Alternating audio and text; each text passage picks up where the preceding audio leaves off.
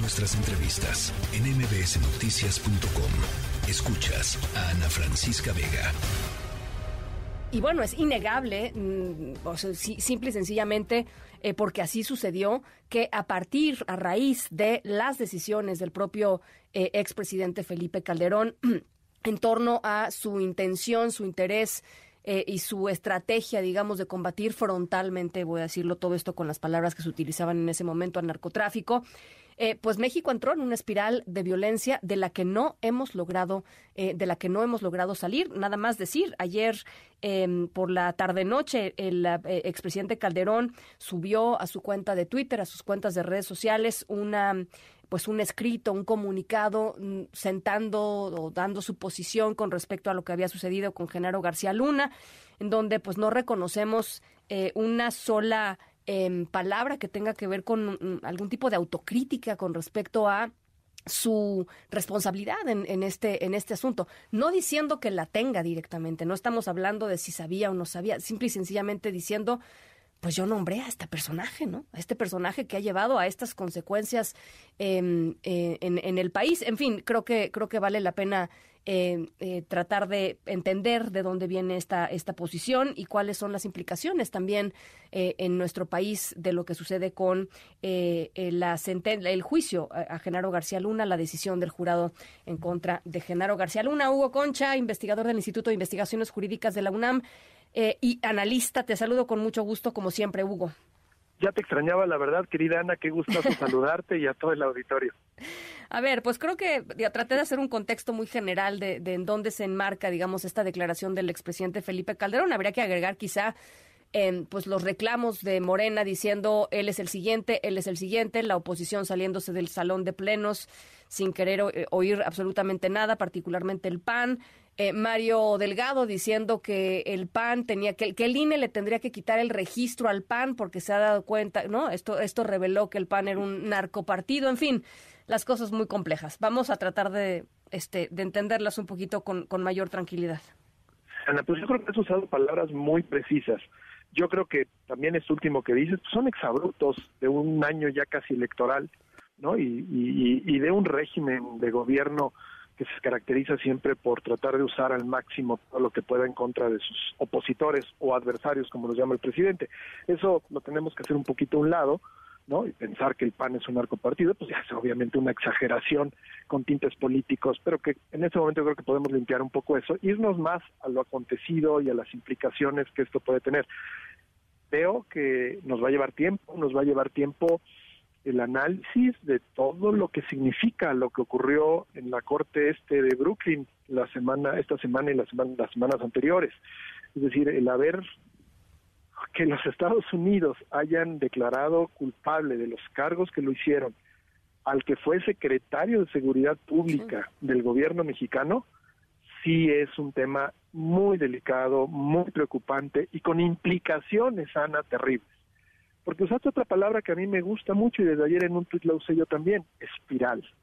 El gran problema de lo que ocurre con el, con, con el juicio a Genaro García Luna es que queda ya comprobado, hasta donde va las acusaciones en contra de ese periodo y lo que sucedió, que García Luna sí fue el inicio probablemente de un nuevo modelo, tú decías de una guerra frontal, de un nuevo modelo de tratar supuestamente de atacar al crimen y que en realidad lo que sucedió fue un modelo de compenetración de la autoridad con el crimen.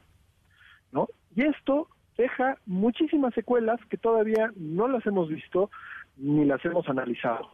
Algo en la Corte de Nueva York se decía, por ejemplo, del dinero que se regó en periodistas y en medios.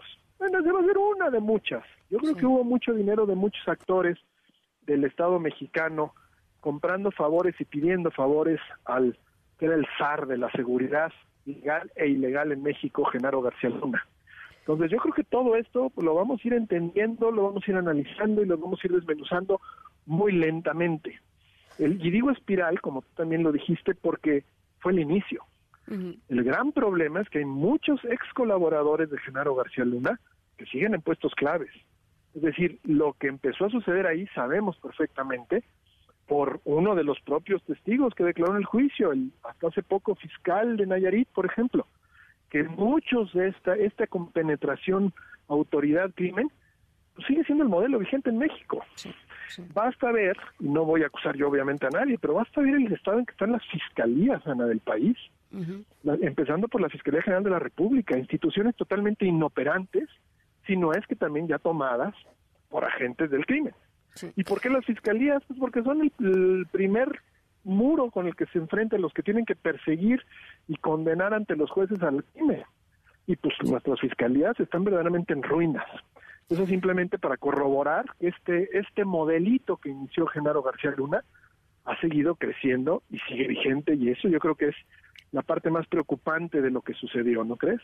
En términos de, de las, a ver, porque se dividen decisiones políticas y decisiones jurídicas. Yo recordaba hace un ratito, el presidente López Obrador hizo una consulta, lo recordarás muy bien, sobre si enjuiciaron o no a los expresidentes, ganó el sí, ¿no? Este, entonces, bueno, pues todo, todo apuntaría a que pues por ahí tendría que suceder algo. El presidente dice que él, que él, que a él no le gusta esa opción, aunque el pueblo bueno haya decidido votar, eh, votar así. Pero, digamos, más allá del tema ideológico, eh, ¿ves tú una, eh, una, una, ruta em, pues de investigación para tratar de entender hasta dónde está implicado eh, pues el crimen organizado en las decisiones públicas del, país eh, o no estamos ahí y simple y sencillamente fue una llamita ahí que yo creo que es una llama que sí va a seguir prendiendo, pero va a seguir prendiendo por canales alternativos. Va a seguir prendiendo a través de análisis periodísticos, académicos y probablemente con más detenciones de personajes en los Estados Unidos. Porque también lo que es terrible, contrastante, es que mientras en Estados Unidos se juzga a México y las cosas que ocurrieron en México, en México sigue reinando la impunidad, ¿no? Es decir, y tenemos ahí el contraste de lo que pasó con otro personaje que había sido detenido hace algunos años, ¿no? El general Cienfuegos, también cargos altos y por favor político, no pasó absolutamente nada, nos lo entregaron a condición de que aquí se iba a juzgar y para pronto el expediente, el expediente no tenía nada. Entonces, cuando me dices eso, pues necesitaríamos un aparato de justicia distinto a lo que tenemos en general como Estado mexicano para que esto empezara verdaderamente a llevar investigaciones serias. Eh, ayer también Jacobo Dayan, un experto en los temas de, crímenes y de desapariciones, pues decía, pues es que lo que hay que hacer en México de una vez por todas cambiar el modelo, necesitamos fiscalías que funcionen, necesitamos una comisión internacional que nos ayude a hacer esta transición para ver qué ha pasado y qué se tiene que juzgar. Necesitamos estas comisiones de la verdad y de la justicia. Promesas curiosas que además se habían hecho al inicio de este gobierno y que después fueron totalmente abandonadas. Entonces, cuando me preguntas esto, pues yo te digo, sí, me encantaría que eso fuera a suceder. ¿Creo que va a pasar ahora? No. No, porque no tenemos siquiera el aparato para llevar a cabo esas investigaciones. Mientras se condenaba a Genaro García Luna, aquí aparentemente se culpó y se señaló, como suele pasar a un colegiado de circuito, que descongeló las cuentas de la esposa de García Luna en México. Fíjate el contraste. Claro, yo quisiera ver el expediente, ¿por qué las descongeló el, colegiado? Seguramente porque no le presentaron las pruebas que necesitaban, que es lo que suele ocurrir otra vez con el tema de las fiscalías o la propia UIF. Habría que revisarlo muy bien. Pero un poco simplemente para volver a lo que preguntas, pues es, Ana, ¿con qué? ¿Con qué vamos a hacer investigaciones? ¿Con fiscalías que no funcionan? en las buenas o con fiscalías que están compenetradas por el crimen en las malas. ¿Cómo le, cómo le hacemos, no? Eh, y con el crimen, eh, pues eh, cada vez, y, no, y no por sonar amarillista, es lo último que quiero, que quiero ser y sonar, este, pero, pero con el crimen organizado cada vez más involucrado en el, en el día a día de la toma de decisiones en muchísimos lugares de nuestro país, ¿no? Este... En, muchísimos y seguramente en muchos más de los que incluso imaginamos, Ana. ¿No? Es decir, además, el tema de Calderón propiamente, ¿verdad? ¿Qué posición ya tan difícil se colocó o lo colocó esta circunstancia al expresidente? Porque el argot popular lo que está diciendo, pues si no sabía, malo por menso. y si sí sabía, pues peor por criminal. Entonces, en cualquiera de los dos estados nos quedamos ante una autoridad en un estado de presidencialismo exacerbado, donde todas las decisiones recayeron en él durante sus seis años, como ahora recaen en otra persona, pero que, cayó en uno de estos dos supuestos, en la cuestión más delicada y que ha ensangrentado al país a partir de ahí de una forma increíble, terrible, con miles de desaparecidos y miles de muertos. Eh, fíjate qué, qué, sucederá más allá de las, este, exageraciones o uso político que quiere hacer que quieren hacer ahorita los partidos políticos, además en víspera del año que entra.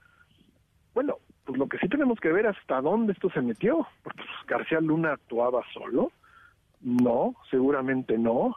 García Luna solo le pagó a fulanito y a menganito, no. Era toda una red de funcionamiento en materia de seguridad, pero decir, la seguridad legal o ilegal. ¿Cuántos empresarios no le pagaron dinero a García Luna para que los ayudara a resolver sus secuestros? Y no porque se los iba a resolver con vías de investigación policíaca en contra de los malosos, sino porque los malosos, él le pagaba a los malosos. imagínate, imagínate en dónde, en dónde, hasta dónde pueden llegar las raíces de todo esto que se empieza a descubrir, Ana. Bueno, pues eh, eh, como dices, es el principio de, algo que se ve grande eh, y lo estaremos conversando, Hugo. Yo, yo creo que la mejor forma de hacerlo es pensando en, pues no en términos ideológicos, porque a mí sí, francamente, me pareció, digo, en, en, cinco minutos el tema era, era ya un tema político electoral. Y si algo nos importa a nuestro país, Hugo, eh, pues hay que hablarlo eh, en términos de lo que importa, que es eh, la justicia, ¿no? El acceso de las víctimas a la justicia, el respeto a las normas democráticas y el derecho que tenemos todos a vivir en un lugar seguro.